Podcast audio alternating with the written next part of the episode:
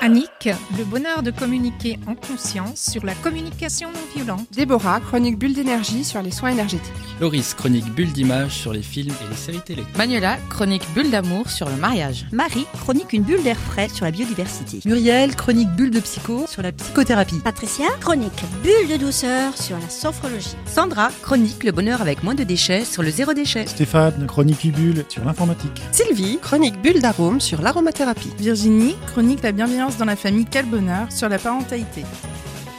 Bonjour à toutes, bonjour à tous et bienvenue dans l'émission qui vous veut du bien. Vous êtes bien dans Bulle de Bonheur. Pendant 1h30, on prend soin de vous grâce à trois chroniqueurs sur les 12 que constitue l'équipe. Ils vous présentent chacun une fois par mois leur spécialité en lien avec leur profession. Et justement, voici donc les trois spécialités mais aussi les trois chroniqueuses qui vont m'accompagner aujourd'hui. On commencera dans quelques instants avec la parentalité. Grâce à la bienveillance dans la famille, quel bonheur, le titre de la chronique de Virginie. Salut Virginie. Salut Yann, bonjour tout le monde. Salut Alors de quoi vas-tu nous parler aujourd'hui? Alors aujourd'hui, je vais vous parler des bienfaits de l'humour et du jeu dans la famille. C'est important, hein, en effet. C'est essentiel, oui. Et aussi dans cette émission, d'ailleurs. On, y on y reviendra dans 5 minutes. Oui, le jeu, on a. Ah bah si, c'est vrai. Bah si, mais oui. quiz. Et puis juste après ta rubrique, Virginie, on passera à la psychothérapie. C'est le thème que nous propose dans cette émission Muriel. Bonjour Muriel. Bonjour Yann, bonjour à tous. Alors de quoi vas-tu nous parler dans ta bulle de psycho aujourd'hui Alors je vais parler d'une association nouvelle sur Colmar, l'association SOS Papa, euh, donc qui existe à Colmar et qui existe déjà à Mulhouse depuis un bout de temps. Tu vas nous présenter un sorte de petit aperçu Mm. de ce que est SOS Papa 68. Ce sera dans une demi-heure environ. Merci Muriel. Et juste après euh, toi Muriel, ce sera au tour de l'aromathérapie grâce à la bulle d'arôme de Sylvie. Salut Sylvie. Salut Yann, bonjour les filles. Bonjour. Alors de quoi vas-tu nous parler aujourd'hui Aujourd'hui, je vais vous parler des huiles essentielles utiles contre les allergies saisonnières et qui peuvent soulager vos allergies saisonnières. On est en février, ça commence déjà. Ah, c'est la donc, saison. il hein. va falloir commencer à y penser. Effectivement, et ce sera dans trois quarts d'heure que tu nous diras tout ou presque sur Presque. ce thème. Merci Sylvie. Et puis à la fin de cette émission, juste après toi Sylvie, on aura le bonheur de recevoir, c'est le nom de notre chronique, notre invitée Pamela Imbardrago. Elle est hypnothérapeute. On parlera, vous l'avez compris, de l'hypnose. Alors bulle de bonheur, c'est parti tout de suite dans la joie et la bonne humeur, bien sûr. Et je rappelle que tout ce qui est dit dans cette émission n'est que notre avis, nos propos et nos opinions à nous et en aucun cas ceux de la radio qui n'en est pas responsable. Alors Muriel, toi c'est ta deuxième émission. Oui, déjà. Ellie. tu as fait ta première émission tout début 2020 et puis là maintenant c'est ta deuxième. Tu te sens, tu te sens comment pour cette deuxième alors avec Sylvie et Virginie? Bah écoute, euh, Virginie, je l'ai déjà vue, donc ça me rassure. Et que tu Sylvie, étais je la invité, découvre. Virginie était là quand tu étais Mhm. invité. Ouais, et Sylvie, je la découvre euh, et je vois qu'il y a une nouvelle invitée. Donc j'étais comme elle euh, il y a quelques mois, donc euh, donc c'est pas mal. Je voilà, ça avance euh, et je prends mes marques progressivement. Et puis euh, une petite question pour toi Virginie, quand est-ce que tu as ton anniversaire Virginie? Ah, il faut dire l'année ou seulement le jour Non le jour. le jour. Non, le 12 mai. Et toi Muriel? Le 11 mai. Voilà. Excellent. Ah oui, voilà, un jour d'intervalle. Alors c'est pas tout de suite, hein, c'est pas encore tout de suite, c'est dans trois mois. on est des cornus, nous sommes des cornus. C'est ça. Voilà, vous êtes à un jour près, vous avez votre anniversaire. Ça me paraissait, j'ai vu ça hier, voilà, ça me paraissait drôle. C'est pour ça, Ah ouais, voilà, c'est pour ça que je voulais demander. Vous avez fait. Et en général, les taureaux s'entendent bien. Ouais. Ah bah écoute, vu là jusqu'au début de cette émission, moi je dis ça a l'air de bien se profiler. Alors Sylvie, toi tu es aromathérapeute de métier depuis combien de temps Quelques années toi. Hein Oui, oui, oui, enfin officiellement depuis trois ans, mais j'utilise les huiles essentielles et je les connais depuis bien plus longtemps. Depuis toujours, hein, c'est ça? Bah toujours, euh, ça fait une bonne vingtaine d'années, plus d'une vingtaine d'années, ouais. Et là, tu vas nous parler euh, dans trois quarts d'heure, hein, environ même un petit peu moins, les allergies saisonnières et les huiles essentielles. Alors, parce que j'imagine qu'il y a des huiles essentielles bonnes pour telle allergie ou soigner telle allergie, j'imagine, moins que d'autres, hein, c'est ça? Oui, oui, oui, voilà, il y en a qui sont euh, antihistaminiques en fait, euh, et qui aident justement à soulager les crises d'éternuement par exemple, ou à faciliter la respiration, parce que quand on est atteint d'allergie saisonnière, ben, ça se traduit par des éternuements et un nez qui se bouche, et la respiration aussi qui... euh, bah, qui est difficile parfois. Donc voilà, on va faire un petit peu le tour d'horizon de tout ça. Puis quand ça nous arrive, c'est pas joli joli. Non, non, non. je sais de quoi je parle. ah bon Et bah tu nous diras ça. Et je connais l'efficacité. Du coup, les petites recettes dont je vais vous parler parce que je les utilise et je vous garantis que ça marche bien. J'ai presque envie de dire heureusement pour nous. Oui. Parce que sinon, ça aurait été un petit peu plus flippant. Et puis toi, Muriel, alors toi, tu es psychothérapeute de métier, c'est ça? Alors moi, je suis psychopraticienne en Gestalt, donc, euh, donc voilà, c'est un travail, c'est un thérapeute de la relation. Donc, qui rejoue à chaque séquence euh, la relation avec la personne et qui va voir les résistances ou les cassures dans dans les histoires de vie et puis qui va faire en sorte que la personne à un moment donné trouve euh, ses compétences et, et quitte le cabinet euh, en autonomie. Et tu accompagnes hein, donc sur plusieurs séances, plusieurs semaines, plusieurs mois les personnes hein, euh, pour qu'elles aillent mieux dans ce mhm. sens-là. Et puis si vous voulez plus d'informations et savoir ce qu'est la Gestalt thérapie, eh bien on le disait tout à l'heure, Muriel, tu avais été invitée il y a quelques mois dans cette émission. Vous pouvez évidemment retrouver ce mhm. podcast hein, sur soundcloud.com comme tous les autres, comme toutes vos chroniques, même les tiennes, Muriel, dont tu vas nous présenter SOS Papa pas 68 hein, dans quelques instants, juste après la rubrique de Virginie. Toi, tu es euh, accompagnatrice, c'est ça, en parentalité positive? Oui, tout à fait, oui. Depuis combien de temps? Alors maintenant, ça va faire, euh, bah, ça va faire, ça va faire depuis octobre 2017. Que tu vois des enfants tous les jours alors c'est beaucoup beaucoup les parents. Il y a des ateliers parents-enfants, des ateliers enfants. J'interviens aussi euh, bah, dans les écoles, dans des ITEP ou d'autres établissements pour faire justement différentes techniques, hein, soit autour des émotions.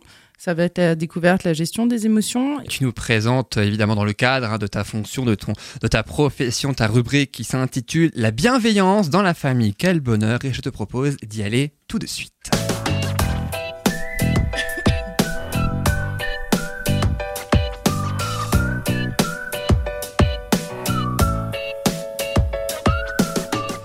Alors Virginie, dis-nous quels sont les bienfaits de l'humour et du jeu dans la famille. Alors les bienfaits de l'humour et du jeu, on s'en rend pas forcément compte hein, parce que c'est euh, ça va au-delà de juste se sentir bien. Voilà, on sait tous que oui, quand il y a de l'humour, quand il y a du jeu, on, est mieux forcément. Hein. Mais euh, c'est vraiment, il y a une, superbe action euh, rapide, efficace au niveau du cerveau, au niveau du corps, et c'est vraiment ça que je voudrais montrer faire entendre aux parents qu'ils sachent que ça va plus loin que ce qu'on pense et que les effets seront aussi à long terme pour l'enfant et pour le parent. Mais avant, j'ai une petite question. Quand on évoque le jeu, par exemple, justement, ça déclenche quoi comme émotion D'après vous, qu'est-ce qui vous vient à l'esprit quand vous jouez? moi, la première chose qui me vient à l'idée, c'est rire. Mhm. Rire. Alors chez moi, c'est curiosité. Curiosité. Excitation. Ouais. Parce que je sais que de mon expérience, je sais jamais ce qu'on va faire. Donc, il y a une espèce de défi. Est-ce que je vais être capable de jouer? Est-ce que je vais, comment je vais être par rapport aux autres, etc. Donc, il y a quelque chose un peu une appréhension, mais en même temps une excitation. Mm-hmm. Et de me dire, on est à plusieurs, donc c'est hmm, plaisir d'être à plusieurs. Ouais. Il y a le moment de partage aussi. Alors, c'est vrai que dans les émotions, on va retrouver hein, donc euh, le rire, l'excitation, la curiosité, forcément joie, bonheur. On parlait de partage, d'empathie. On est dans le lien. On peut avoir des jeux qui vont avoir un effet vraiment calme et apaisant aussi. Il y a quelque chose qui paraît bête et pourtant c'est vraiment pas anodin, c'est se sentir vivant. Et quand on est vraiment dans l'action comme ça, dans le jeu avec son enfant, lui se sent vraiment vivant, nous aussi, et ça, ça rebooste. C'est vrai qu'on peut avoir cette impression en fin de journée, et à juste titre, hein, d'être fatigué. Puis des fois, finalement, de se mettre dans le jeu, ben, on retrouve cette énergie et on se sent vraiment beaucoup mieux. En émotion négative, qu'est-ce qui vous vient à l'esprit? Puisque des fois, le jeu n'est pas forcément que positif. Alors, la mauvaise là, comme ça, spontanément. mauvaise foi. Alors, moi je, moi, je dirais plutôt, j'ai vécu, parce que c'est pas mon mode de fonctionnement, mais mhm. rivalité ou euh, défi, mais défi avec euh, esprit de, de, conquérir. Oui. Mhm. Et, ça, juste en, tant que joueuse, je, je l'ai observé et ça fait, ça fait vraiment très bizarre, quoi. Ouais. Donc, il y a quelque chose d'un défi ou quelque chose d'un ego. Euh, que quelqu'un peut avoir la, priorité ou la primauté. Mm. C'est vrai que dans le mm. jeu, euh, tout le monde ne va pas réagir de la même façon. Et mm. ça, c'est propre effectivement aussi au vécu. Hein. Et il y en a qui vont pouvoir rentrer là-dedans. Donc quand on est face à quelqu'un qui va être dans une compétition, mais euh, en oubliant le partage, en oubliant le moment agréable, le jeu peut devenir désagréable. On peut aussi avoir la crainte de perdre. On va nous proposer un jeu qu'on maîtrise pas du tout, et puis finalement c'est stressant. Et pour certaines personnes, bah, ça va être dur de passer cette barrière. D'accord. Il y en a qui vont pas oser. Moi, c'est là que ça va susciter ma curiosité. Euh, Muriel parlait de curiosité. J'aime bien justement euh, découvrir quoi, des, des jeux nouveaux, enfin. Mais d'émotions négatives, je, recherchais là pendant que tu parlais. Parce que... Mm. Mais non, j'en vois pas, en tout cas en ce qui me concerne, j'en ai jamais ressenti parce que même si je perds, je m'en fiche. Ce qui est important pour moi, c'est de jouer et de m'amuser justement Ouais. en jouant. En fait, ouais, en émotion négative, non, je vois pas. Bon, mais, mais Mhm. bref, ça, Mais c'est- non, mais c'est c'est intéressant parce que c'est vrai qu'on est très différents et il y a des parents pour qui ça va être difficile de se lancer dans un jeu avec l'enfant parce que ils n'ont pas eu l'habitude, ils ne maîtrisent pas, ils ont peur de mal faire, ils ont peur effectivement d'échouer, de montrer un mauvais exemple. Il y en a qui ont peur de s'ennuyer aussi quand un enfant propose un jeu, même jouer à, voilà, même à des jeux de rôle, à des jeux de poupées, de construction. Il y a des parents qui vont avoir peur de s'ennuyer et ce que je voudrais vraiment qu'ils puissent entendre, c'est justement le fait de penser à jouer avec son enfant au jeu, mais pas de jouer au jeu. C'est-à-dire que si l'enfant, on le stimule en lui disant, bon, bah, moi, là, tout de suite, j'ai pas d'idée. Voilà, j'ai pas d'imaginaire. C'est pas mon cas. Moi, j'aime beaucoup l'imaginaire, l'animation, ça me plaît. Mais il y a des parents, je sais que c'est dur. Si l'imaginaire ne vient pas, eh ben, ça vaut le coup de laisser les commandes à l'enfant et de lui poser les questions justement en disant Ah, mais alors là, tes petites voitures, elles vont où? Elles font quoi? Et rien que ça, on est dans la relation autour du jeu avec l'enfant. Mhm. Et c'est vraiment là où c'est bénéfique pour l'enfant et pour le parent. Alors, je vous parlais avant du cerveau. C'est vrai qu'il y a plein d'hormones qui vont se déclencher. Et moi, je trouve ça vraiment magique. C'est le, le pouvoir qu'on a soi-même, en fait, de déclencher tout ça. Donc, on va avoir le cytocine qu'on va retrouver bah, dans tout ce qui est affection, câlin. Il y a la méditation, l'empathie, le fait d'avoir des amis aussi, les animaux, les massages. Il y a énormément, même l'allaitement hein, déclenche le cytocine. Il y a beaucoup, beaucoup de choses qui vont le faire.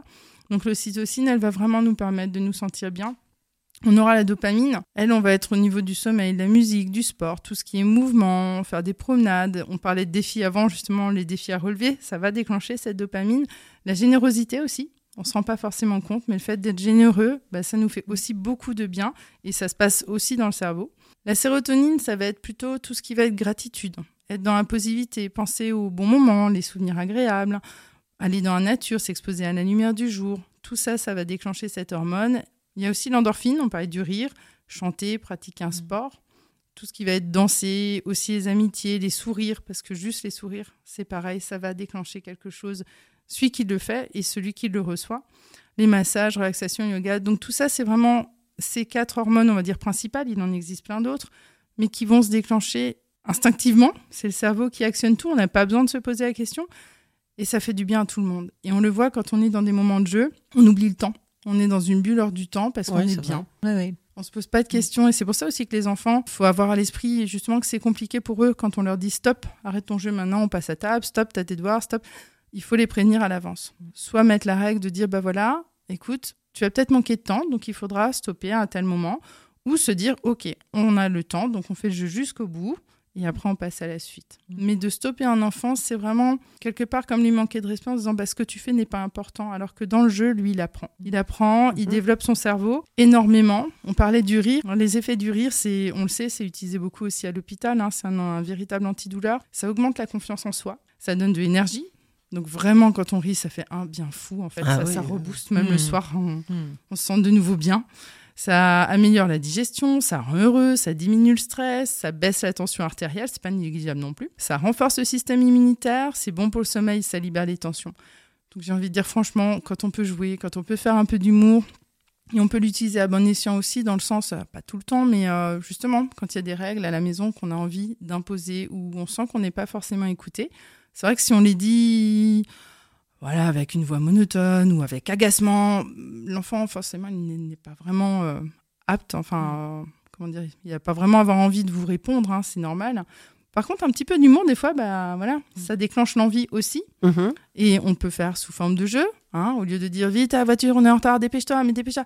Hop, un, un petit jeu tout simple, premier arrivé, ou ah, toi, tu dirais quel chemin on prend. C'est plein de petites choses qui vont changer la donne. Et on arrive au même résultat. Est-ce que vous, c'est des choses qui vous parlent pour l'avoir vécu, vu ou avoir envie de le tester? Oui, avec Ouais. les enfants, oui. D'éviter, enfin, d'éviter de leur imposer, de leur montrer qu'on leur impose quelque chose. C'est vrai que si on leur dit euh, maintenant, euh, tu arrêtes de jouer, on passe à table, c'est l'exemple que tu prenais tout à l'heure, je reprends celui-là. Pour un enfant, c'est très euh, cassant, en fait. Ouais. Donc, euh, amener ça autrement en disant, euh, bon, allez, euh, on se dépêche ou euh, on finit, et puis après, euh, on pourra profiter, euh, enfin, je sais pas, l'am- l'amener autrement et de façon plus, plus sympa. Ouais, c'est plus être, positif. euh, hein. ouais, ouais. Et alors chez nous, on fait un jeu en début de repas, c'est qu'on fait les kiffs, les trois kiffs du, de la Ah. soirée. C'est-à-dire que comme moi j'ai des ados, hein, j'ai un ado Mhm. de 16 et un, un autre garçon de 14.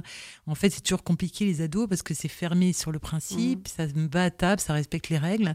En même temps, comment aborder le sujet Euh, Donc en fait, l'idée c'est de faire à tour de rôle Mhm. les adultes et les jeunes euh, la, la bonne chose de la, de la journée. Donc ça peut être il a fait beau, euh, j'ai vu un copain, j'ai une bonne note, j'ai pris le vélo, etc. Et ce qui est important, c'est que plus on va dans les kiffs à tour de rôle, plus on va dans le cœur du sujet. Ouais. Et ce qui est intéressant, c'est que finalement on rentre dans le repas, le repas dure trois, une demi-heure, trois quarts d'heure, on l'a pas vu passer, il y a des choses qui se sont transmises, mais sous une forme un peu euh, plus ludique, plus, plus agréable. Mhm. Et l'attente, c'est ce qui est incroyable, c'est que les ados attendent ce moment. Ah ouais. Donc c'est une entrée en matière, c'est pas les adultes qui disent tu viens à Mhm. table, c'est est-ce qu'on commence les kiffs? Et c'est très intéressant. Et- Et c'est un bon moment pour tout le monde. Et ça nourrit le lien. Exactement. euh, Mm. C'est vraiment. Là, je parlais effectivement des jeux souvent qu'on utilise pour les plus jeunes et les ados ont besoin, ont besoin de ce lien. Mm. L'humour, ils adorent ça. Mm. Donc, faut Ouais. pas hésiter à l'utiliser hein, Mm. parce que c'est vraiment quelque chose qui fonctionne très, très, très bien. Et c'est vrai que même hein, faire, on, on parle là de parler de ses kiffs, euh, faire des, des promenades avec ses ados, ça peut paraître anodin et pourtant souvent la parole, elle se libère. Donc il faut pas hésiter. Mm. Après voilà, si on peut être à l'écoute de ce qu'ils aiment, des différents jeux, il y en a énormément. Et ça, ça va dépendre de chaque parent, de chaque vécu, il faut le respecter. hein. Si un enfant vous propose un jeu qui ne vous parle pas, il faut aussi savoir se respecter. Et se dire non, là moi je suis pas en mesure, voilà, je serais pas à l'aise. Alors soit je te regarde jouer, je, je- je prends plaisir avec Mm. toi, mais à te regarder jouer, soit on choisit un autre jeu. Mm. Et ce sera plus sain d'être authentique avec son enfant aussi. Donc c'est tout ce que je peux vous conseiller, c'est vraiment bah voilà, on, on va entamer les vacances. Et ben tous les parents qui ont la possibilité, que ce soit le soir, que ce soit le week-end, de passer du temps. C'est pas forcément de passer trois heures d'affilée, hein, mais c'est quelques minutes des fois de jeu qui déclenchent des, des super moments et des Ouais, super souvenirs. Tout peut être prétexte à jouer aussi hein, dans la journée. Enfin, je veux dire, Complètement. on, on peut amener euh, plein de choses par le jeu en fait. hein. Ouais. Et on désamorce aussi des fois des petits conflits, des désaccords. Oui aussi. ouais. C'est des moments qui peuvent être vraiment chouettes. euh, Ceux qui aiment faire des jeux de rôle, ça marche super bien aussi avec les enfants. Et puis on parle des ados, moi ça m'est déjà arrivé hein, d'utiliser le jeu de rôle aussi en, en disant à une de mes filles, euh, tu feras attention quand tu montes dans ta chambre, je, je pense qu'il y a un cambrioleur qui est passé, mais uniquement dans ta chambre. Je, je n'ai pas compris ce qui s'est passé. Et elle me regarde, oh Voilà, donc on s'est bien Mm. compris, merci.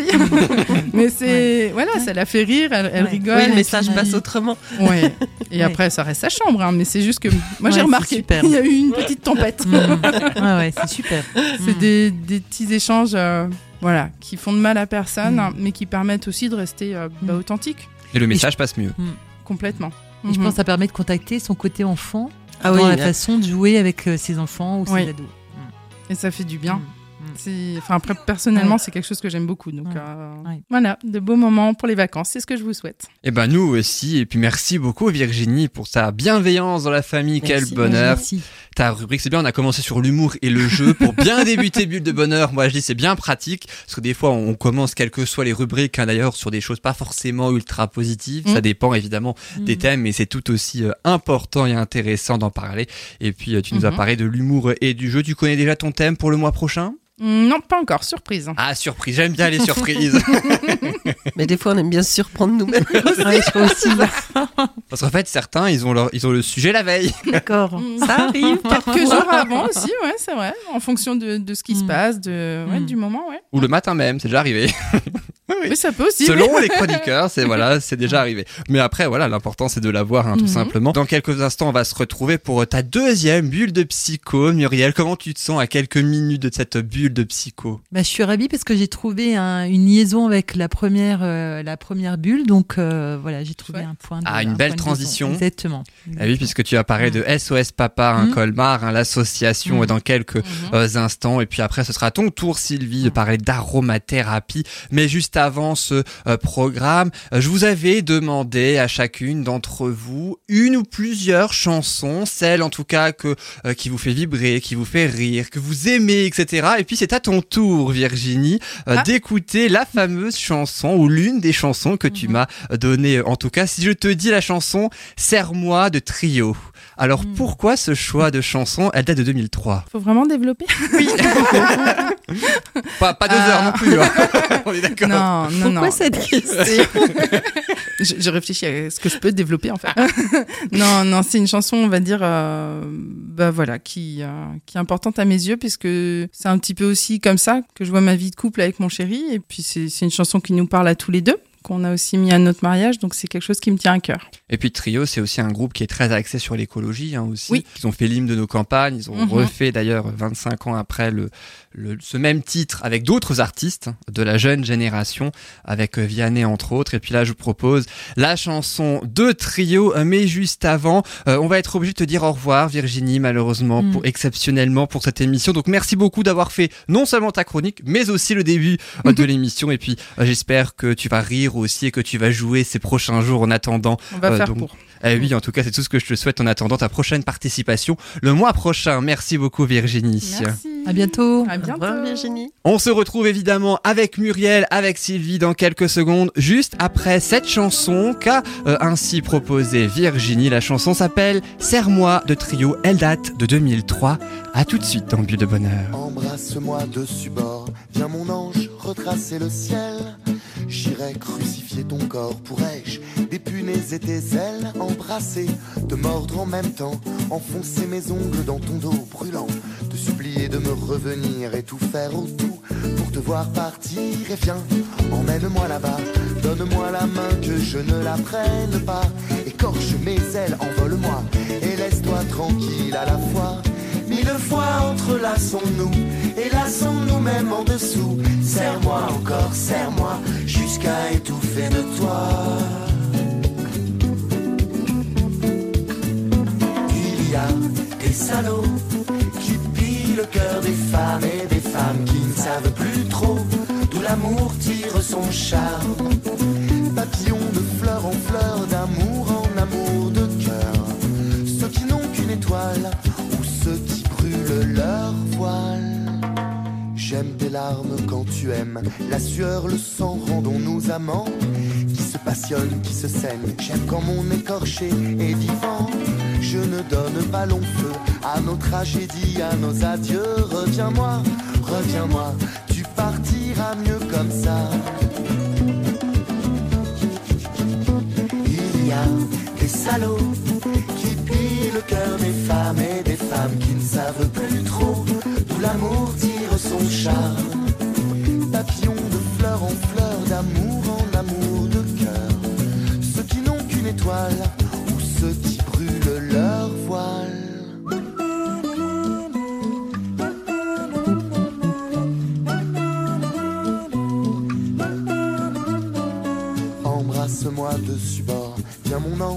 ange retracer le ciel.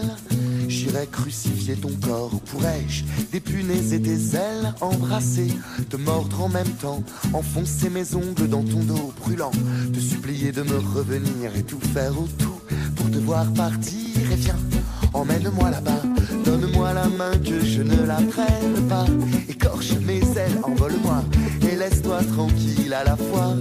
Mille fois entrelaçons-nous et lassons-nous même en dessous. Serre-moi encore, serre-moi jusqu'à étouffer de toi.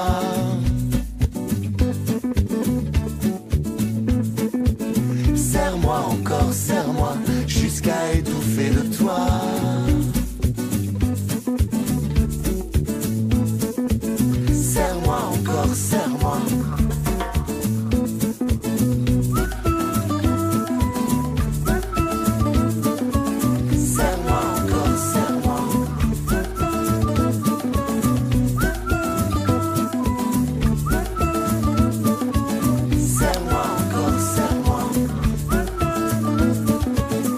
C'était la chanson de Trio Serre-moi qui date de 2003 et qui est l'une des chansons préférées de Virginie qui malheureusement n'est plus dans ce studio mais je suis toujours en compagnie de Sylvie et de Muriel qui vont Eh oui, ainsi eh oui, respectivement... nous sommes restés. Eh oui, merci d'ailleurs d'être euh, restés. Vous allez respectivement euh, proposer une chronique, toi Muriel sur la psychothérapie, ce sera dans quelques secondes et puis toi Sylvie un petit peu plus tard autour des allergies saisonnières et les huiles essentielles. C'est bien ça, ça rime presque.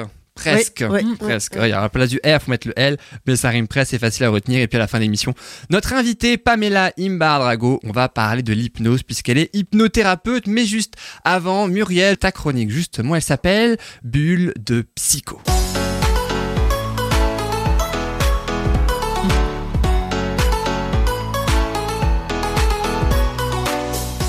Et aujourd'hui, Muriel, tu vas nous parler de l'association SOS Papa Colmar, qui est un espace de rencontres bénéfiques. Alors, qu'est-ce que cette association, Muriel? Alors, en fait, pour l'histoire, cette association est née par des hommes, des pères, qui un jour sont montés sur une grue parce que il y avait eu divorce et ils ont perdu la garde de leur enfant. Donc, ils ont eu l'autorité parentale, mais plus la garde de leurs enfants. Donc, euh, désespérés, pas du tout forcément pour se montrer euh, ou pour faire de la pub, euh, par désespoir en situation vraiment de désarroi. Ils sont montés pour certains sur des grues pendant plusieurs jours, ils se sont suspendus. D'autres sont montés sur la cathédrale de Montmartre, d'autres sur la basilique du Sacré-Cœur pour montrer, pour se faire voir et pour se faire entendre, pour, pour exprimer comment certains pères peuvent du jour au lendemain ne plus être en contact avec leurs enfants pour diverses raisons. Donc cette association est née euh, en France et elle a été euh, créée à Mulhouse et puis par la suite à Colmar parce que c'était très compliqué pour certains parents ou pères d'aller sur Mulhouse en venant de la région de, du 68. Donc ça, c'est, ça a été créé l'année dernière sur Colmar. J'ai pu euh, intégrer cette association, ce groupe de parole. Pour moi, c'est, c'est un, beau, un beau geste de la part des pères d'accepter une femme parmi eux mmh. euh, pour, euh, pour les écouter, pour les entendre. Mais on n'est pas sur un système de thérapie. Hein. C'est vraiment des, des papas euh, qui viennent se rencontrer une fois par mois, donc tous les derniers jeudis du mois de 20h à 22h30, dans les locaux ben, où il y a RDL aussi, de l'UDAF, et pour euh, entendre d'autres pères parler de leur situation, pour euh, entendre leur voix, pour pouvoir ne pas être seul et pour euh, changer peut-être leur perspective et de comprendre un peu mieux la situation des uns et des autres. L'avantage de ce groupe, ça permet aussi à mettre des mots, à euh, pouvoir euh, être entendu sans être jugé et ça permet une circulation de, de paroles. Dans un deuxième temps, souvent, on, on donne des outils à ses pairs de, de savoir vers quel avocat s'adresser, éventuellement d'aller en médiation familiale, dont j'en parlais la dernière fois, familiale ou judiciaire, pour pouvoir construire euh, la façon dont la séparation s'est passée, d'avoir aussi la connaissance de lieux ressources, par exemple comme la Petite Ours à Colmar, quand on est en jugement, c'est un lieu où les papas peuvent rencontrer leur, enfant. Mais en même temps, ça permet aussi effectivement que peu à peu, ces pères se soient dans un lieu sécurisé où ils construisent une réflexion et une façon de, de, de présenter leur relation au, à leur enfant. Euh, voilà, donc c'est un, un échange parfois au début informel et qui peu à peu se construit, se structure. Donc, un échange qui évolue hein, donc au fur et à mesure. Hein. Exactement. Ce qui est important, c'est que c'est un lieu anonyme.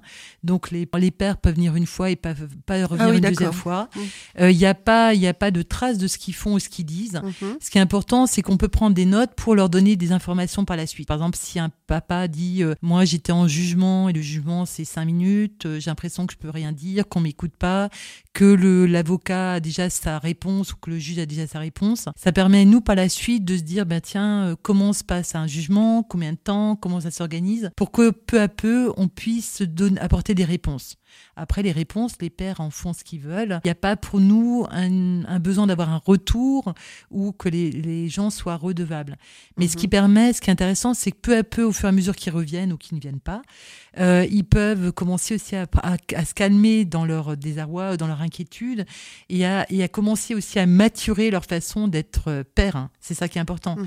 Parce ouais. que souvent, ces papas sont... Ce qui est, ce qui est compliqué dans la relation, c'est que ces papas ont eu un lien avec leur enfant et que du jour au lendemain, le contact n'existe plus. Mmh. Donc, ils ont le vécu de contact et qu'ils n'ont plus le droit de voir. Donc, il y a une souffrance de plus être en contact. Mais euh, le temps passe et le problème, c'est que les enfants grandissent pour certains et qui perdent le lien avec leur enfant.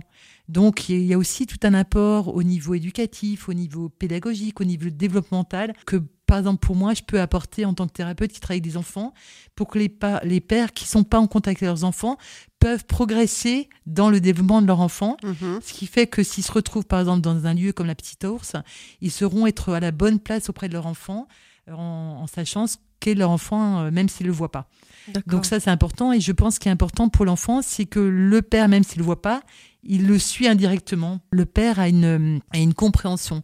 Donc c'est important pour le couple, on va plus loin, c'est que même s'il y a eu de la violence avec la conjointe, ou il y a, y a, y a des faits qui fait que le père n'est plus en lien avec son enfant, euh, il y a quelque chose qui s'atténue dans le couple, même séparé.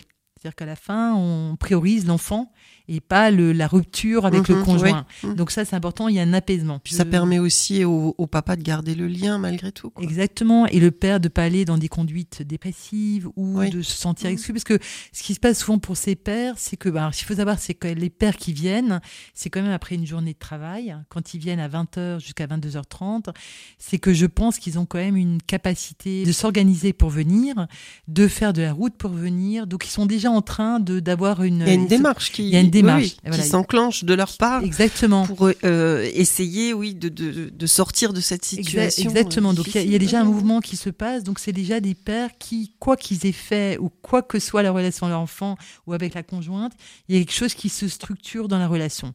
Ensuite, la deuxième étape, de se donner à voir avec d'autres pères, c'est aussi une capacité d'accepter quelque part quelque chose et Oui. de reconstruire quelque chose de nouveau. Donc pour moi, c'est très positif.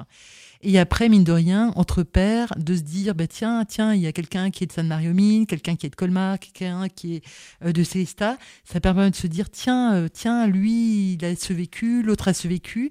Donc déjà, il commence à créer un groupe de pères euh, avec aussi, euh, avec aussi quelque chose de soutenant, quelque chose de structurant, quelque chose de constructif. Et ils se sentent moins seuls. Ils se sentent moins seuls. Donc ça, c'est déjà pas, c'est déjà pas mal. Et ensuite, quand ils seront en jugement, vu qu'ils ont fait tout ce travail préparatoire, je peux supposer que le juge ou l'avocat entendra différemment les mots. Il n'y aura pas des pères qui seront euh, excédés, exacerbés, ou peut-être leur attitude va juste confirmer quelque chose qui a été jugé.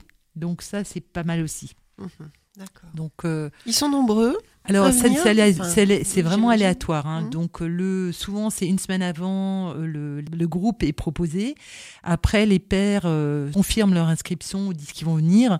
Après, le jour même, c'est vraiment, on, on accueille qui vient. Mhm. Il y a parfois les mêmes, parfois pas les mêmes. Ça, ça dépend vraiment chaque soir. Ce qui est important, c'est que de plus en plus, on construit aussi notre, nos, nos réunions et que de plus en plus, on fait trois temps. Donc, une première, chacun se présente ou se présente pas. Ça, c'est vraiment au choix de chacun. Il y a des pères qui sont pudiques, donc euh, ils vont juste venir, juste voir ce que c'est, juste observer ce qui s'y passe. Mhm. Ils vont voir s'ils sont bien ou pas bien. Et ils vont observer d'autres papas. Il y a d'autres papas qui ont besoin absolument de sortir. Donc, eux, il faut leur donner un temps de parole et que la parole circule de l'un à l'autre. Mhm. Et dans un deuxième temps, il y a euh, un ordre du jour qui est proposé. Et après, il y a des questions. Et après, il y a des réponses qui sont données d'une rencontre à l'autre en fonction des demandes. Par exemple, euh, enfin, la prochaine rencontre sera la préparation au forum du divorce. Euh, il y aura un échange, il y a, il y a aussi une- un projet d'avoir un échange avec des avocats pour euh, savoir aussi comment se passe euh, un jugement, comment, quel est le temps imparti, quelles sont les questions. Il y aura une intervention d'un papa qui a obtenu la résidence alternée, donc ça c'est aussi intéressant à savoir. Quelqu'un qui avait perdu et qui l'a, comment ça se passe, comment ça s'organise, euh, quel est le bénéfice, euh, etc. Faire appel d'un jugement aussi. Donc, donc il y a plein de petites pistes qu'on donne et qui permet à, à construire et à, et à accéder de plus en plus à la, à possibilité à ces papas d'un jour de retrouver le lien avec leur enfant. Et toi, ta participation à cette, à cette association, euh, pourquoi tu as souhaité euh, participer ou t'engager dans cette association et qu'est-ce que ça t'apporte personnellement et professionnellement aussi? Alors moi déjà, je pense que c'est une chance de pouvoir entendre les, les hommes, les pères, hein, parler de ce qui se passe. Euh, y a, je, je trouve que la parole du, de l'homme est précieuse et ça permet aussi en les écoutant de voir comment ils fonctionnent. Euh, donc du coup, ça permet aussi d'entendre quelque chose qui est beaucoup de, très, quelque chose de très sensible souvent, quelque chose de très pudique parce que les hommes souvent ont- n'ont pas eu appris à- à poser une émotion, à parler. Et je trouve que souvent le lien à l'enfant est très très précieux. Donc il y a quelque chose euh, vraiment moi que j'encourage à travailler pour qu'un jour ces pères puissent reprendre euh, leur place par rapport à leurs enfants d'une façon constructive et solide. Parce que les pères ont un rôle à jouer aussi auprès de leurs enfants. Est-ce que dans ces groupes de parole, les pères qui viennent sont uniquement des papas qui, euh, comment dire, où le divorce s'est mal passé, ou la séparation même s'est mal passée, et, et, et où- qui, qui sont complètement coupés de leur enfant Oui, alors ils sont coupés. C'est pour ça qu'ils viennent, parce que sinon ils auraient été en médiation familiale. Souvent, ils ont plus la garde, ils ont, ils peuvent plus du tout voir leur enfant. Donc ils sont coupés alors qu'ils ont connu le lien avec leur enfant. C'est ça qui est dramatique. Alors pour X ou Y raison, mais ce lieu n'est pas un lieu de jugement, donc euh, c'est vraiment un lieu d'accueil. Euh, par contre, ce qu'il y a, c'est qu'ils viennent parce qu'ils en souffrent. Oui, d'accord. Mais c'est pas réservé uniquement à ces papas-là. Je veux dire, un papa euh, dont la séparation se passe bien, il- Il peut a venir quand même, aussi. il vit Oui, quand même des venir. émotions, hein, donc euh, est-ce qu'il peut quand même venir Oui, là pour les poser sûr. ou les exprimer Oui, tu tout vois à fait. Et, et je pense que ce serait même profitable parce que ça permet euh, d'un partage de son expérience de papa qui peut voir ses, ses enfants avec d'autres papas qui vont peut-être un jour revoir leur enfant. Tu vois, ça pourrait Mhm. aider peut-être aussi les autres. Et enfin, voilà, c'était pour ça que. Je suis tout à fait d'accord. Et c'est aussi ouvert, ouvert aux mamans hein, qui perdent la garde de leur enfant, mais aussi aux grands-parents qui ne peuvent plus voir leur enfant. Parce Ah que oui, oui, aussi, d'accord. donc c'est- ça s'ouvre de plus en plus à, à, à toutes les, à toutes les personnes qui sont en relation avec leurs parents, avec leur enfant, et où le lien a été coupé. Ce sont des réunions spécifiques avec les femmes d'un côté, les non, hommes de l'autre alors non, on aimerait bien que ça se mélange. On aimerait bien Ah qu'il oui. puisse, ça puisse s'ouvrir à tous les parents. Alors parce que plus plus il y a un mélange et plus il y a un brassage, plus on comprend mieux comment fonctionnent les uns et les autres. Et c'est ça qui est important. Bien sûr, et même pour eux, les participants. Ah en bah fait. oui. Je pense Oui. que voilà, ça permet de, de, de co-créer ensemble quelque Exactement. chose. Oui. Puis avec beaucoup de bienveillance hein, Mm, aussi, toujours. euh, et sans jugement, hein, comme tu l'as dit, Mm. il faut bien le, le préciser. Et puis je précise aussi le site internet de l'association également, euh, sospapa68.wixsite.com, hein, si vous Oui. souhaitez obtenir davantage d'informations sur cette association. Mhm. En tout cas, merci beaucoup Muriel pour cette chronique. Avec plaisir. Merci beaucoup. Pour cette bulle de psycho. Alors, on rappelle que la psychothérapie, alors je parle vraiment de la psychothérapie en règle générale, pas de l'association naturellement, ça ne se substitue pas à un traitement médical, mais que l'association dont on a parlé, SOS Papa euh, Colmar, est vraiment un espace de rencontre bénéfique. Et puis c'était bien aussi d'en faire toute une chronique aussi pour bien expliquer Mm. euh, aux, per- aux personnes concernées comment ça se passe Mm. aussi, qu'est-ce que c'est, et pour faire connaître aussi euh, cette euh, association. Merci beaucoup Muriel. Merci à vous. Alors quelques instants, ce sera à ton tour, Sylvie, autour de l'aromathérapie, autour des huiles Oui. essentielles. C'est vrai que c'est l'hiver hein, maintenant, donc euh, là maintenant il faut. C'est l'hiver, mais il faut commencer à y penser parce que les, les premiers euh, graminées, en général, c'est euh, déjà en février. hein, euh. Il faut commencer à, à- à- à se préparer, en fait. Et est-ce qu'il faut aussi anticiper par rapport aux huiles essentielles de printemps dès la fin de l'hiver ou c'est vraiment chaque saison Alors, son- au niveau des huiles essentielles, ça, enfin, il n'y a pas de, de, comment dire, l'action des huiles essentielles n- ne va pas avoir la même action qu'un traitement désensibilisant comme on peut les connaître en fait en allopathie, quoi. Euh, non. Par contre, on peut renforcer le système immunitaire et le booster pour éviter, euh, enfin, pour, pour, pas pour Quelle éviter les crises d'allergie parce que quelqu'un d'allergique aura quand même euh, des crises. Mais pour les, les, je trouve pas le terme exact, mais les, les rendre moins euh, pénibles à vivre, hein, en fait. Et donc aussi, donc ça aussi, ça peut servir Mais ça. je vais hein, vous raconter tout ça. Également, mais effectivement, ne nous en dis pas trop non plus, parce que sinon tu n'auras plus le temps dans quelques euh, instants pour ta bulle d'arôme. Mais juste avant, comme Virginie tout à l'heure, Muriel, c'est à ton tour de nous faire découvrir ta chanson, celle que tu as euh, choisie. En tout cas, c'est la chanson The Getaway du Red Hot Chili Peppers, une chanson récente hein, qui date de 2016. Pourquoi ce choix juste avant de l'écouter? Alors c'est un groupe en fait qui vient de Los Angeles et alors, pour la petite histoire en fait ils avaient euh, fait leur premier euh, ben, leur première euh, apparition dans un, un club de striptease. Ils ont joué et puis euh, ils ont eu moins de succès que les stripteaseuses. Donc quand il y a eu le rappel, ils sont réapparus nus avec juste une chaussette au niveau de leur euh, leur sexe et donc c'est ce qui a fait que ça a eu beaucoup beaucoup de succès parce qu'ils ont bah, ils ont été un peu euh, provocants, un peu avant-gardistes. C'est un mélange de joueurs qui a eu beaucoup beaucoup de succès. Et ce qui me plaît, c'est qu'ils sont voilà, c'est un- ils- ils- ils- dans leur musique, il y a beaucoup de piquant, beaucoup de provocation. Et moi, c'est une musique que j'écoute beaucoup euh, pour me booster. Et je vous invite à la découvrir cette chanson, pas plus tard que maintenant. On écoute The Getaway de Red Hot Chili Peppers. Et puis, euh, juste après, ce sera ton tour, Sylvie, pour ta bulle d'arôme autour de l'aromathérapie. Et puis, on terminera avec notre invité. On parlera de l'hypnose avec l'hypnothérapeute Pamela Imbar-Drago. Restez bien avec nous. On en reparle juste après cette chanson. That's right, you're right. We will do our thing tonight, alright. Take me to the future. It's time, you'll find just another color coded crime. Incision and a suture. You told my friend we would get it on no matter when. A super cavitation. Let's go. You show me something to know. A love hallucination. Another lonely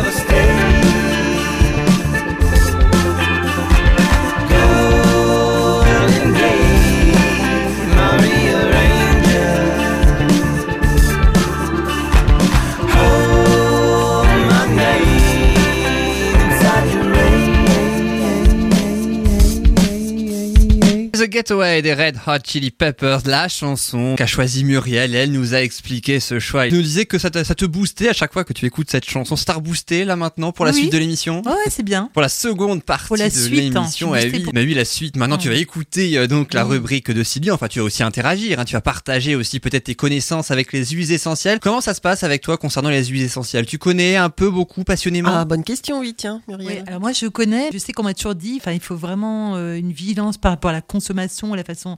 Donc du coup, Les je connais, beaucoup ouais exactement, mais je pense que j'aurais besoin de me former. Ça m'intéresse beaucoup. Je sais qu'il faut pas prendre n'importe comment et, et- et etc. Je pense que je manque encore un peu de culture. Eh ben, j'ai presque envie de dire, ça tombe bien, tu as une aromathérapeute juste en face de toi qui nous super. propose Oui. sa bulle d'arôme. Je crois que ça doit être ta dixième ou ta onzième bulle d'arôme. Donc, du coup, à force, t'as quand même aussi donné pas mal d'informations sur l'aromathérapie et sur les, les huiles Ouais, je essentielles. Mais je pense qu'on a encore beaucoup en stock, Mais j'ai encore de quoi faire. Ah, tu me rassures. tu vas pouvoir poser, euh, Muriel, toutes tes questions à Sylvie sur le sujet du jour dans le cadre de sa bulle d'arôme.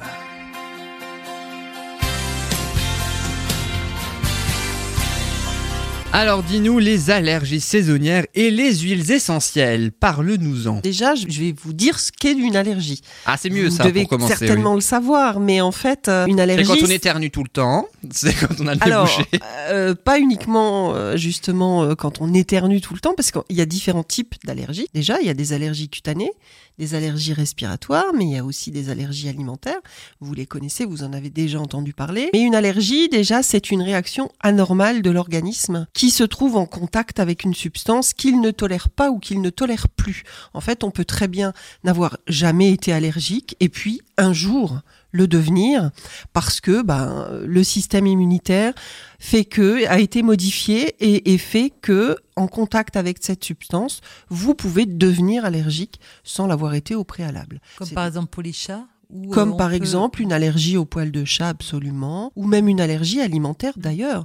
On peut très bien... euh, alors il y a des aliments qui sont plus allergènes que d'autres. On parle souvent des fraises qui donnent de l'urticaire, mais c'est une réalité. C'est un aliment allergène qui peut déclencher une réaction allergique chez les gens. Euh, Il y a des fromages aussi. hein, qui déclenchent aussi des, des- des allergies alimentaires. Lesquels Les- par exemple? Alors souvent c'est plutôt des fromages type gruyère, euh, fromage à pâte molle, je crois qu'on appelle ça, ou à pâte cuite, je sais plus exactement comment on les appelle, mais c'est plutôt ces fromages-là, euh, Emmental, Gruyère, Beaufort, etc., comptés, euh, parce qu'ils sont quand même euh, souvent euh, très salés aussi d'ailleurs.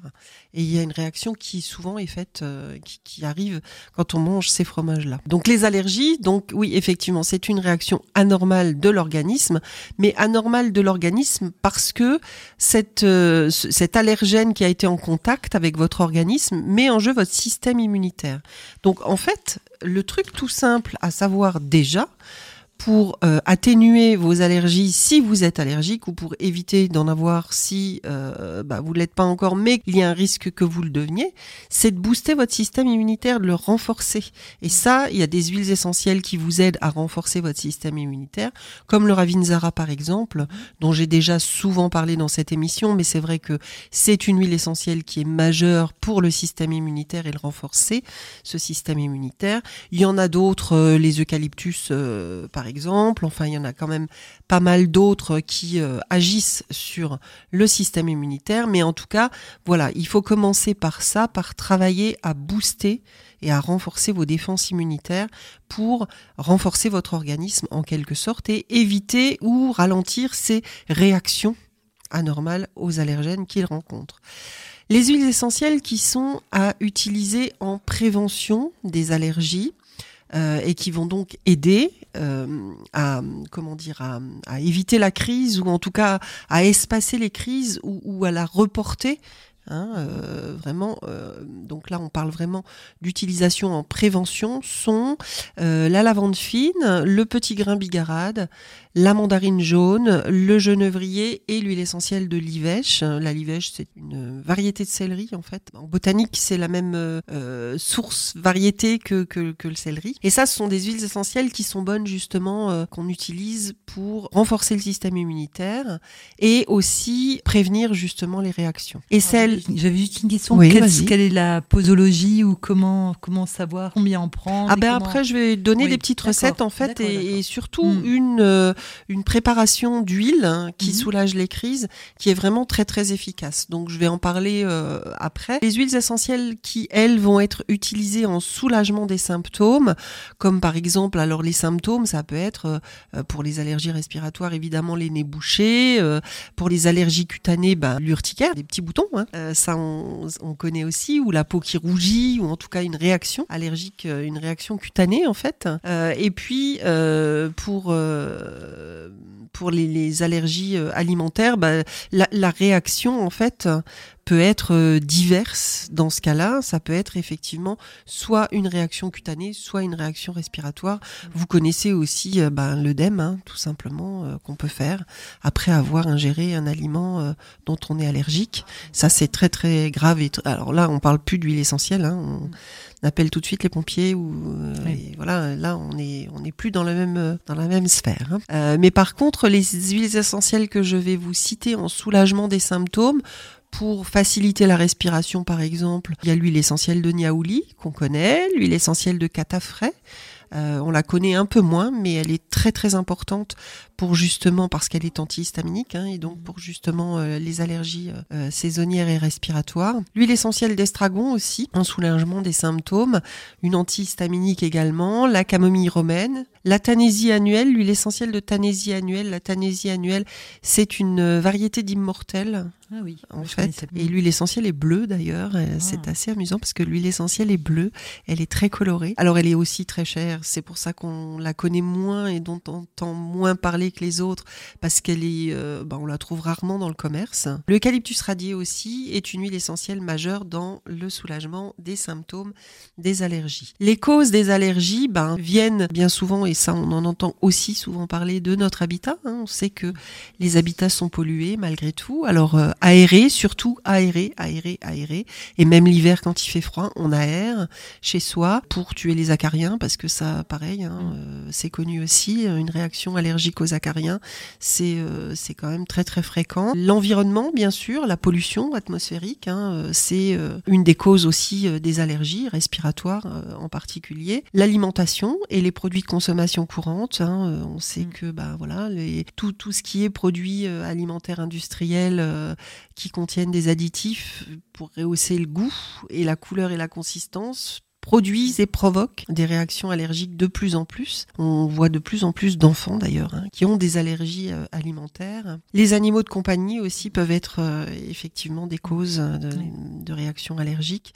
Et l'hérédité parce que euh, bah, il peut y avoir une prédisposition génétique malgré tout et du coup l'hérédité fait partie aussi des causes hein, des allergies.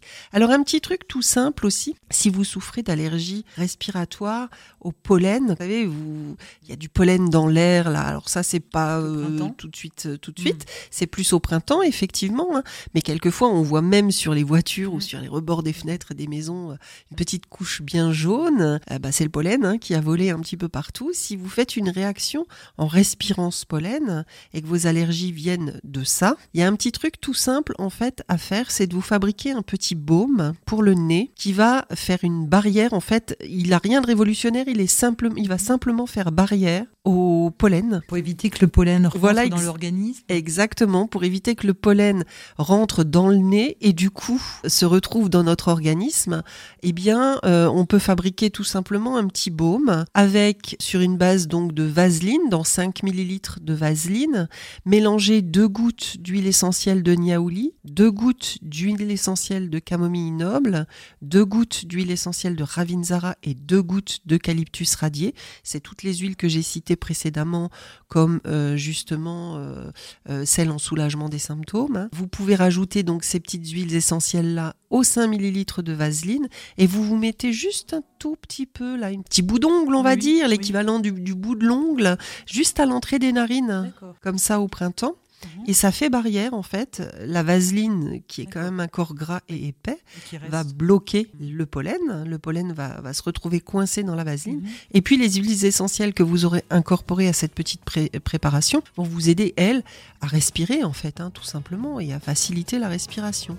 Et, et, on, puis, et, on, et, on, respire par la bouche ou on peut respirer par le nez encore Ah non, on peut respirer par le nez parce que mhm. on en met juste un tout petit peu. Hein. Donc, mhm. euh, on peut respirer très facilement par le nez hein, euh, après ça. Et puis alors l'huile surtout euh, dont je voulais vous parler, la recette que je voulais vous donner, parce que celle-ci, croyez-moi, je suis allergique, je sais de quoi je parle, elle est hyper efficace. Mhm.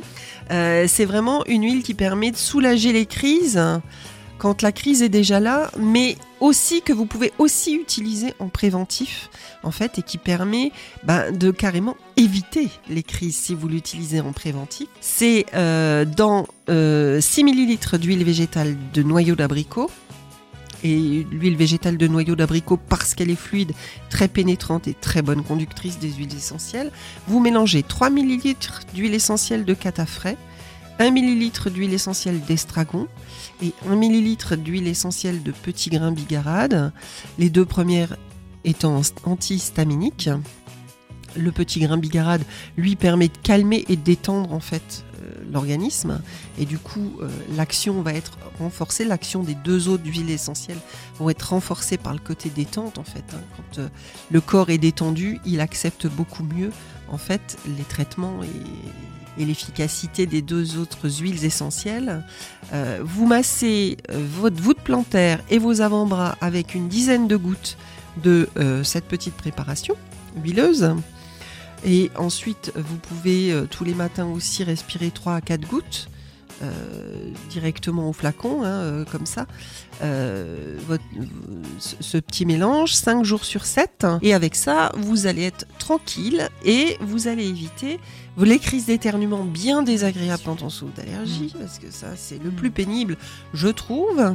Surtout que parfois, dans certaines situations, c'est vraiment un peu dérangeant. Mais c'est vraiment euh, voilà une petite préparation qui fonctionne très très bien en massage de la voûte plantaire, des avant-bras, pour éviter les crises d'allergie. Je crois que je vous ai euh, tout dit rapidement. Hein. Oui, j'ai fait un petit peu le tour. J'insiste surtout aussi sur le renforcement du système immunitaire malgré tout, parce que c'est euh, il faut travailler en amont en fait hein, mm. sur le l'organisme est sur le terrain allergique pour éviter justement euh, toutes ces crises. Et on trouve où ces produits? Où est-ce qu'on peut les avoir euh, Oh, les huiles essentielles, celles que j'ai citées Oui. là, elles sont assez courantes et vous Mm. les trouvez euh, en pharmacie ou euh, dans des magasins bio, Mm. enfin de produits naturels. On les trouve assez facilement. Ils sont assez abordables en plus en termes de prix, Mhm. donc on les trouve assez facilement. euh, Et puis évidemment, on rappelle que l'aromathérapie, ça ne se substitue pas à un traitement Et non. médical, Et non. mais ça peut être complémentaire. Ça peut être complémentaire et ça peut soutenir la guérison, mais non, ça ne se remplace pas en aucun cas un traitement médical. Eh ben merci beaucoup Sylvie pour ta bulle d'arôme. avec plaisir. Merci beaucoup. Mais hein. oui, avec tes huiles essentielles, est-ce que tu feras, tu pourras faire un petit visuel sur la page Facebook hein, de euh, certaines choses, alors peut-être pas tout évidemment, mais de certaines choses que Non, tu as dit justement dans, l'émission, dans cette émission. Ouais, juste euh, les deux petites recettes que j'ai citées là. Ouais, je pense ça, que moi, sera- j'apprendrai bien la recette. Ouais, je pense que ce sera pas mal de les, de les mettre en visuel et puis euh, la liste aussi des, des huiles à utiliser en Mhm. préventif et celles qu'on utilise en curatif du coup. Et puis vous pouvez évidemment tout retrouver sur la page Facebook Bulle de Bonheur et puis aussi toutes tes autres chroniques sur euh, soundcloud.com, le site avec euh, donc dans Bulle de Bonheur, tous tes podcasts. Il y a une playlist Bulle d'arôme qui t'est exclusivement consacrée, Sylvie. Comme pour tout le monde. Et oui, comme pour tout le monde, comme pour Muriel prochainement après avec cette deuxième chronique. Et puis évidemment les intégrales hein, de Bulle de Bonheur et ce depuis le début. Merci beaucoup Sylvie pour ta bulle d'arôme dans quelques rien, instants. Tu restes avec nous évidemment, tout comme Muriel, pour accueillir notre invité. Notre invité s'appelle Pamela Imbar-Drago, elle est hypnothérapeute, ce sera dans quelques Mm. instants. Juste après cette musique, alors comme vous avez un petit peu tous et tous, tous les chroniqueurs, hein, j'entends évidemment donner votre chanson préférée, celle que vous aimez, qui vous fait vibrer, qui vous fait rire, etc. J'ai presque envie de dire, à mon tour, voici donc une des chansons que j'ai sélectionnées. Je vous propose de l'écouter et ensuite on accueillera notre invité. À tout de suite dans Bulle de Bonheur. We are searchlights we can see in the dark. We are rockets pointed up at the stars. We are billions of beautiful hearts. And you us down the river too far. What about us? What about all the times you said you had the answers?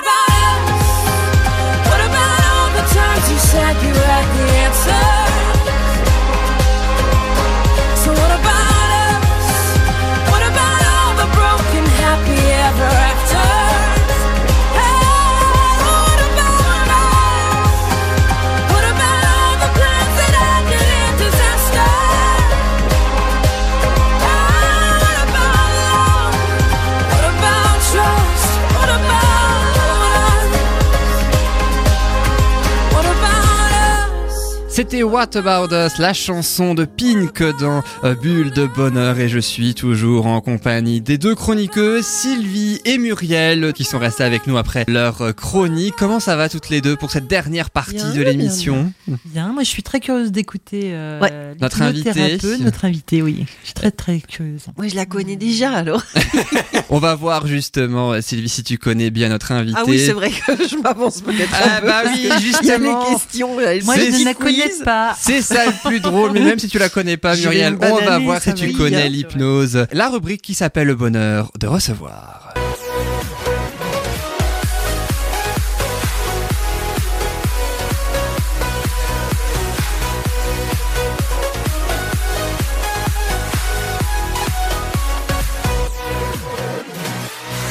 Et notre invitée aujourd'hui est Pamela Imbar-Drago. Elle fait de l'hypnose. Pamela Imbar-Drago, bonjour. Bonjour. Merci beaucoup d'être avec nous. Vous êtes donc euh, hypnothérapeute. On va en parler évidemment de cette activité et même d'autres dans quelques secondes.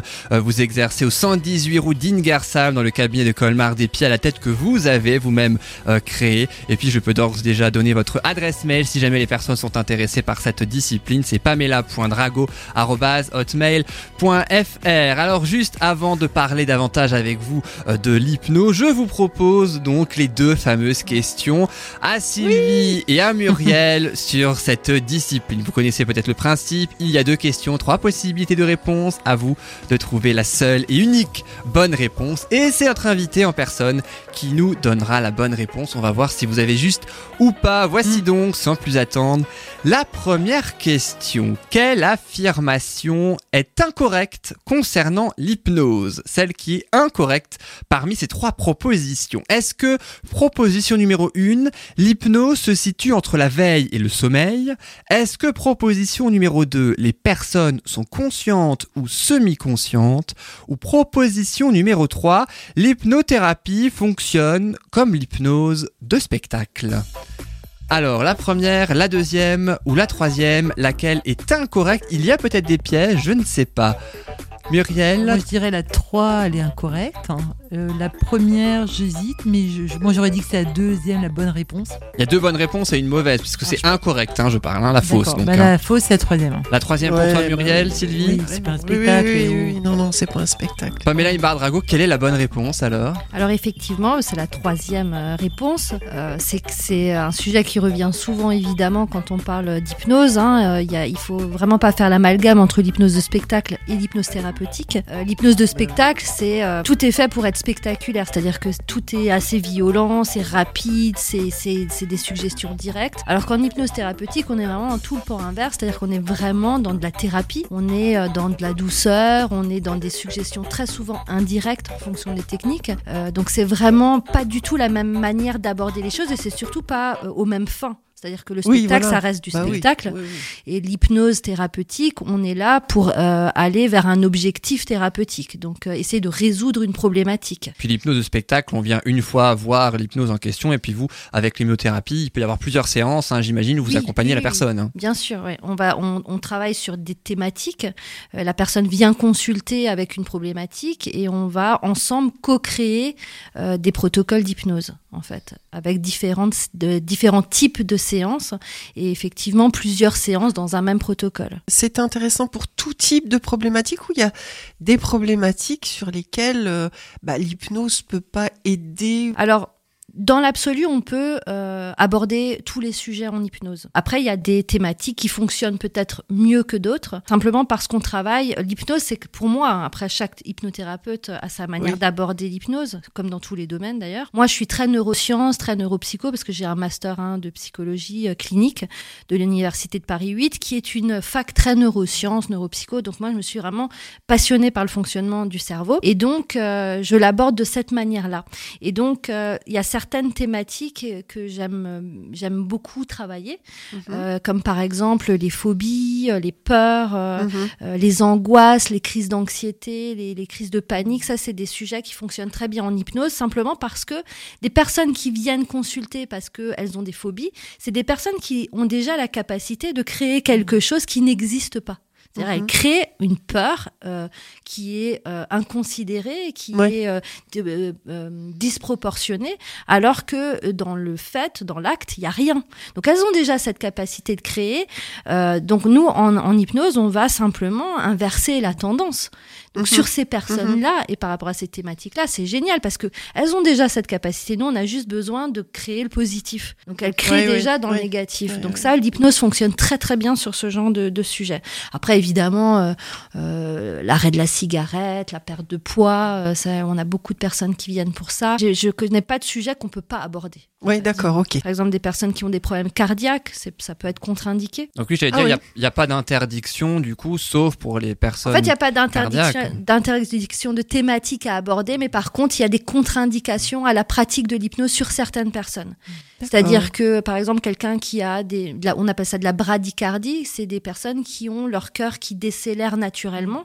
Euh, L'hypnose, c'est quand même une discipline où, par le biais de techniques de relaxation, d'induction hypnotique, on va détendre la personne et par cette détente, on va réduire le rythme cardiaque et les ondes cérébrales. Donc, quelqu'un qui a déjà cette problématique dans sa vie, ça peut être dangereux. Donc, moi, c'est pas une contre-indication euh, euh, pure, mais moi, je demande un avis médical pour être sûr. Puis, on a aussi, par exemple, les personnes qui sont psychotiques. Là, on va pas, euh, euh, personnes qui souffrent de schizophrénie, de bipolarité.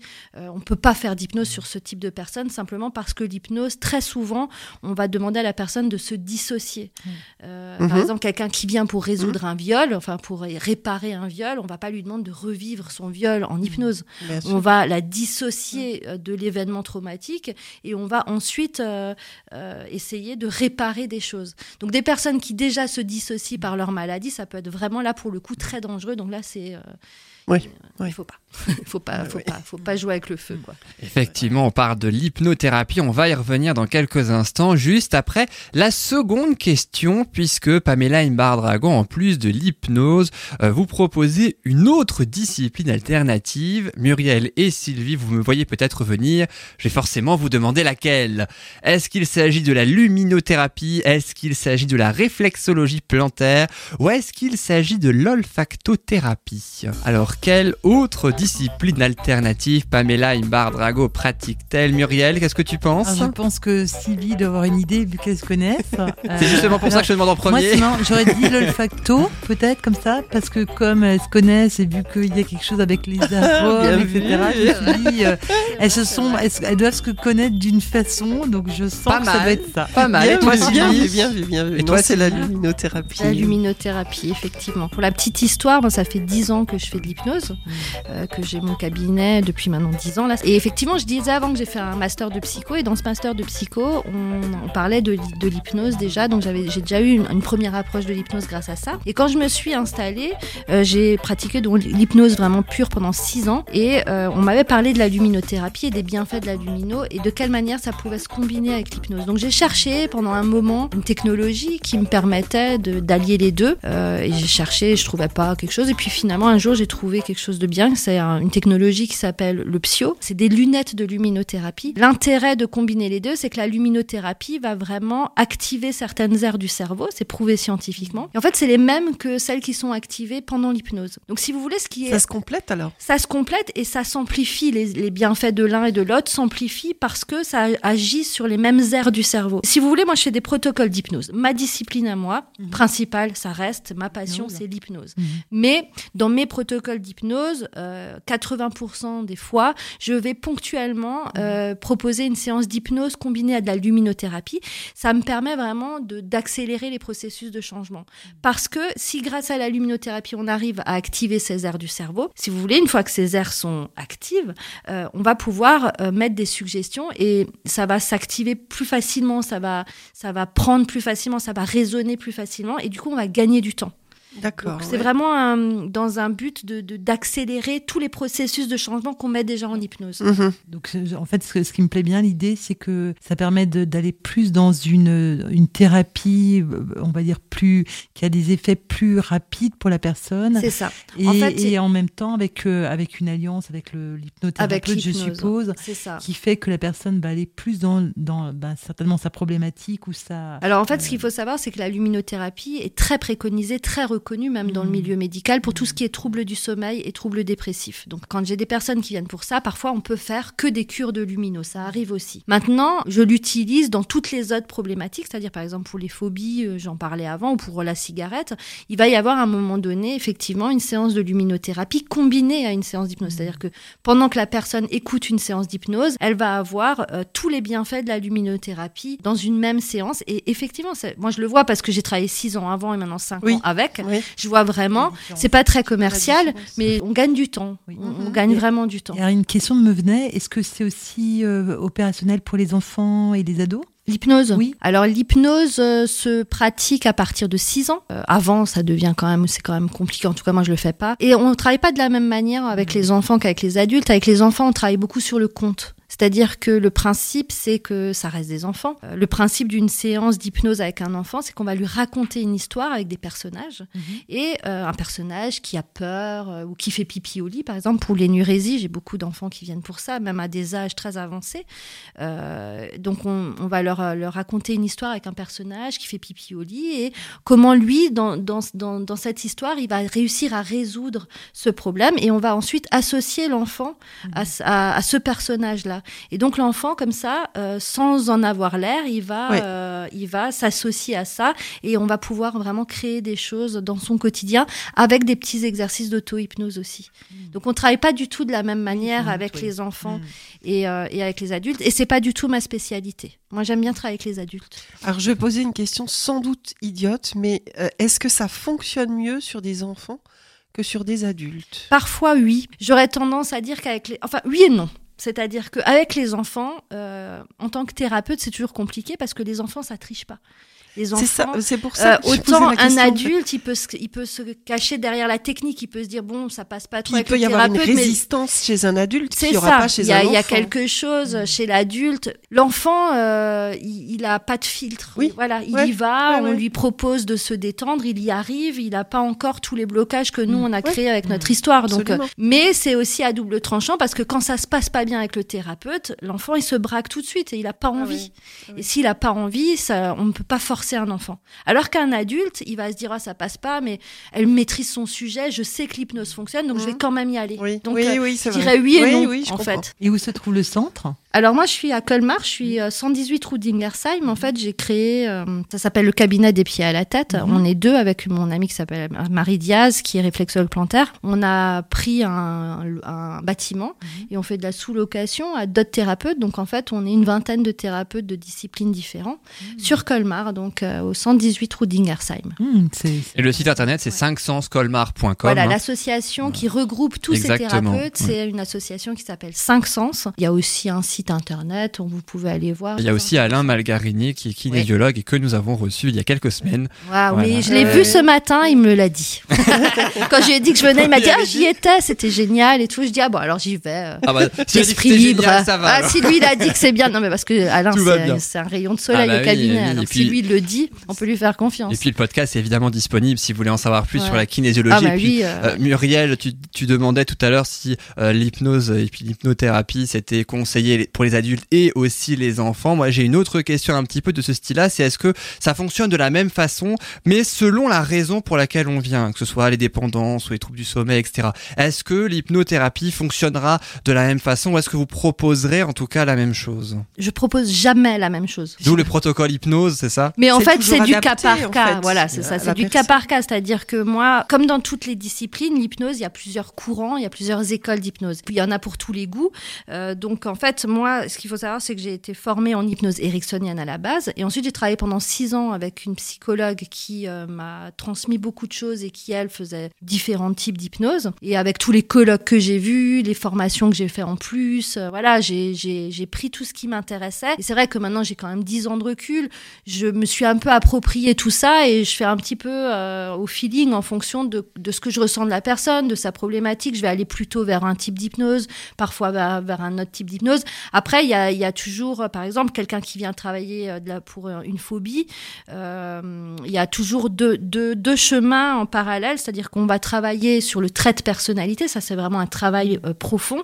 Il y a des personnes, il y a des traits de personnalité anxieux. Ça, on peut pas. Voilà, on n'est pas tous égaux, malheureusement, dans une même situation, on va pas réagir de la même manière. Donc, on va déjà travailler ce trait de personnalité en profondeur et en parallèle, on va vraiment avoir des, des séances où on va, je vais transmettre des exercices d'auto-hypnose qui vont lui- leur permettre de gérer les symptômes de leur phobie.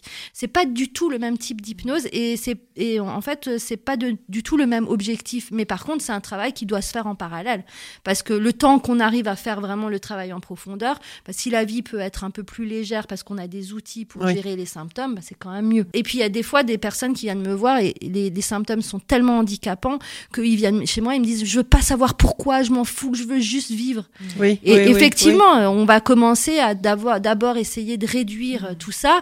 Et une fois que ça ira mieux, si elle se sent, je peux pas obliger les gens, c'est toujours mieux évidemment, on va aller travailler la cause parce que sinon ça va se cristalliser ailleurs ou d'une autre manière si c'est pas réglé. Mais il y a d'autres personnes qui viennent chez moi et qui me disent écoutez, maintenant je prends le temps, on fait euh, ce qu'il faut, mais je veux travailler les choses, je vais quand même leur- lui donner des petits outils pour gérer ça quoi. Donc en fait, on travaille de la même manière. C'est systématiquement adapté à la, à la personne, et à sa Mais parce problématique. que quelqu'un qui va venir pour un, un même sujet, euh, ça n'a pas été, euh, Oui, ça s'est pas mis en place dans sa vie pour les mêmes raisons, Oui, forcément, en fonction de son Oui. histoire, en fonction de, en fonction de tellement de choses différentes. Donc moi, je fais très très très très rarement les mêmes protocoles. En fait, on, on co-construit aussi les protocoles parce que les personnes d'une séance sur l'autre vont m'envoyer un mail en me disant voilà ce qui s'est passé après la séance, est-ce qu'il y a eu du changement, Euh, de quelle manière ce changement s'est produit, comment ils l'ont ressenti? Et, euh, et parfois, pas de changement, c'est aussi un message. Donc, Oui. euh, s'il n'y a pas de changement, j'aimerais qu'on me le dise aussi, comme ça je prépare la séance d'après. Des fois, il faut deux, trois séances sur un même sujet parce que l'hypnose, c'est pas une science exacte aussi. Oui. Il y a une grande part aussi de ce que moi je perçois. Et donc, des fois, avant de toucher vraiment ce qui fait mal, bah, on, on peut, euh, on peut toucher différentes choses. quoi.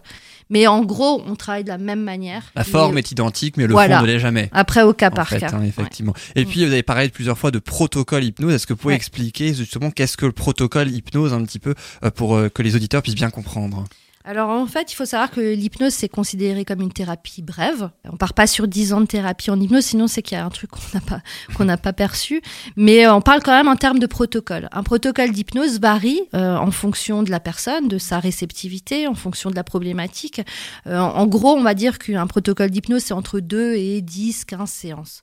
En moyenne, je vois les gens 5-6 fois à hauteur d'une fois par mois. Et le principe d'un protocole, c'est que si vous voulez, on a, on a défini, on définit toujours un objectif en hypnose. On fait pas une, séance pour faire une séance, ça n'a aucun intérêt. On a, on va toujours vers un objectif. Et le protocole, c'est comme un entonnoir en fait. On va, je reprends l'exemple de la phobie parce que c'est ce qui est le plus parlant. Mais d'abord, on va travailler sur le trait de personnalité phobique euh, en général. Ensuite, on va travailler sur la peur. Ensuite, on va travailler sur la phobie pour laquelle la personne vient. Ensuite, on va travailler sur des exercices d'auto-hypnose et on va travailler vraiment comme, ouais, comme dit, comme un entonnoir et on va petit à petit aller résoudre et travailler les différentes facettes euh, de sa problématique. Comme par exemple la, la, la gestion du poids.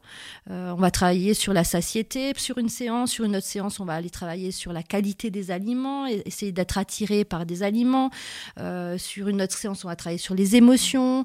Il y a tellement de choses qui viennent se mettre au travers de notre difficulté à perdre du poids que Mhm. il faut travailler sur les différentes facettes. Et à chaque fois qu'on arrive à résoudre quelque chose, ça a un impact sur le, le reste. Et donc, on essaye d'englober comme ça euh, une problématique. Et comment réagissent généralement les personnes que vous, qui viennent en consultation chez vous pendant l'hypnose? Bah, franchement, j'ai tu- j'ai eu tous les cas de figure. J'ai eu C'est-à-dire tous les cas de figure. des larmes, Ouais, j'imagine, tout, mais ouais, tout, ouais, des, des gens, cris, ouais, des- tout. Panique, des ouais. peurs, des gens qui, beaucoup de gens qui pleurent évidemment parce que euh, quand on est en état d'hypnose, euh, par rapport à la question au début, on est entre la veille et le sommeil, c'est-à-dire qu'on n'est pas vraiment réveillé, mais on n'est pas vraiment endormi. Donc il y a toute une partie en conscience, mais qui, mais qui divague quand même. Et dans ces moments-là, les émotions, elles sont fortes. Donc je vois très souvent des gens qui pleurent. Parfois, les gens, des, ils savent pas où ils vont en fait. Et justement, à cause de l'hypnose de spectacle, il y a des gens qui viennent Oui. chez moi me dire, Oh, vous allez pas me faire faire la poule. Mais oui, mais Je dis, mais bien sûr, j'ai que ça à faire. C'est terrible. Mais évidemment. Ah, c'est terrible. C'est terrible. Non mais Ouais, c'est dingue quoi. Moi j'ai accouché il y a un- il y a même pas un an euh, sous hypnose et bon moi je, voilà j'ai pas eu besoin de quelqu'un mais il n'empêche que quand je suis allée à mon rendez-vous avec l'anesthésiste il m'a proposé un accompagnement en auto-hypnose quoi. Oui, oui, Alors oui, j'ai oui. trouvé ça génial. Et vous parlez de l'auto-hypnose, vous avez justement proposé une formation, Mm. IDE, Formation, hein, donc un outil de formation vous avez créé pour apprendre l'auto-hypnose. Ouais. Ça veut donc dire qu'on peut apprendre à s'hypnotiser soi-même. Alors en fait, euh, tout est parti pa- parce que je me suis rendu compte que très souvent, euh, je me suis toujours intéressée au monde de la thérapie.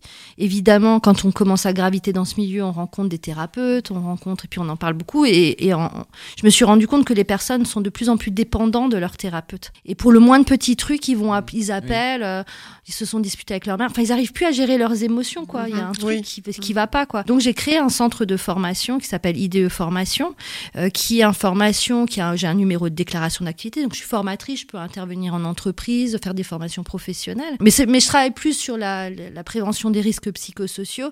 Mais j'ai créé aussi une formation en auto-hypnose. Et le principe de cette formation, c'est vraiment de rendre la personne autonome. C'est-à-dire qu'elle va, elle va apprendre à créer ses propres séances d'hypnose et à, et à pouvoir se faire ses, ses séances. Elle va connaître la technique et, hum, finalement l'ossature d'une séance et elle va pouvoir créer euh, ses propres séances ou pour ses enfants ou pour euh, son mari, pour ses amis. Voilà. Ça reste une formation euh, pour mais c'est une super formation parce que euh, on a vraiment après comme une boîte à outils et quand on a un problème, on peut aller ouvrir un Oui, tiroir et se dire tiens voilà qu'est-ce que je peux faire? Alors je fais la formation en présentiel, mais j'ai aussi euh, une formation, la même formation que je propose en ligne. Donc les gens peuvent suivre les vidéos chez eux à la maison, ils n'ont pas besoin de se déplacer, ils peuvent prendre un an pour l'avoir s'ils veulent, ils, font tout à leur rythme et c'est génial parce qu'ils peuvent vraiment pratiquer, revenir, me poser des questions par le biais des chats, des commentaires. C'est la suite logique finalement de mon cabinet en fait.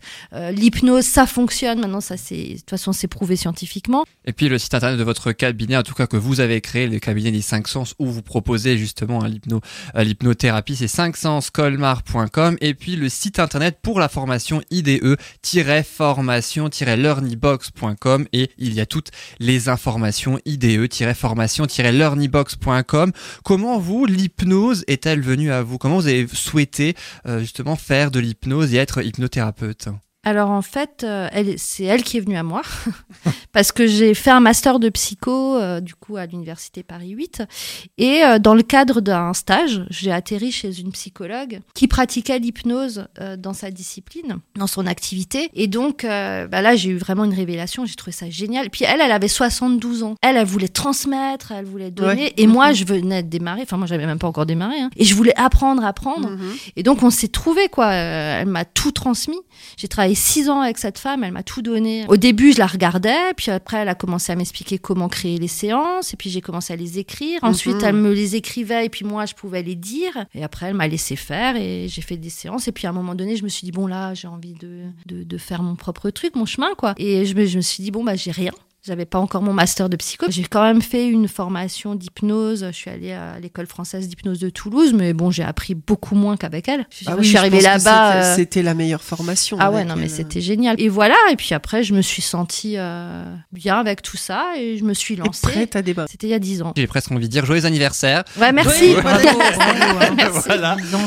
Ouais, 10 ans, c'est déjà bien. Ah oui, puis on a parlé donc de l'hypnose et de la luminothérapie. Ça ne se substitue pas à un traitement médical, tout comme l'aromathérapie et aussi la psychothérapie. Merci beaucoup, Pamela Bah, Imbardrago, merci de m'avoir invité. d'avoir été avec nous. Et puis, C'est très intéressant. Juste avant de nous quitter, il paraît, alors on- cette émission est un podcast sur soundcloud.com, on est aussi diffusé sur RDL, il paraît que vous avez travaillé ici, à Ouais, RDL. À RDL, ouais. C'est vrai Ouais, c'est Ah un ouais. retour aux sources. euh, il y a 10 ans, justement, juste avant, avant, Ah de, bah voilà. de- avant la Bah voilà. bifurcation, là, avant de trouver ma voix, finalement, je me suis retrouvée. Vous avez trouvé ici. la voix de la radio Ouais, avant. c'était Voilà. génial. Pendant 10 ans, je faisais le Midi Mag, qui existe toujours d'ailleurs. Et moi, je, j'interviewais que des musiciens. Et c'était mon truc, quoi. Je faisais venir des groupes et tout, c'était génial. Ah, moi, je fais la fête aux j'adorais la radio. champignons, moi, non, c'est autre chose. Le mini-mag que Yann anime de temps Anime en temps. de temps en temps. Mais oui, parce qu'il m'a reçu On dans le fait cadre du Midi Mag il y a On pas l'a si fait euh, longtemps. en octobre. Ah mais moi j'ai adoré. Moi j'aimerais revenir à la radio, mais voilà, faut que je T'as trouve. plus le un- Ouais, le temps, le concept, euh, mais Ouais. j'y reviendrai, c'est sûr. Un jour j'y reviendrai. Bah, c'est tout ce qu'on vous souhaite, comme ça vous parlerez de l'hypnose aussi. Pourquoi pas? Ben oui, de l'hypnothérapie, je rappelle. Tiens, hein.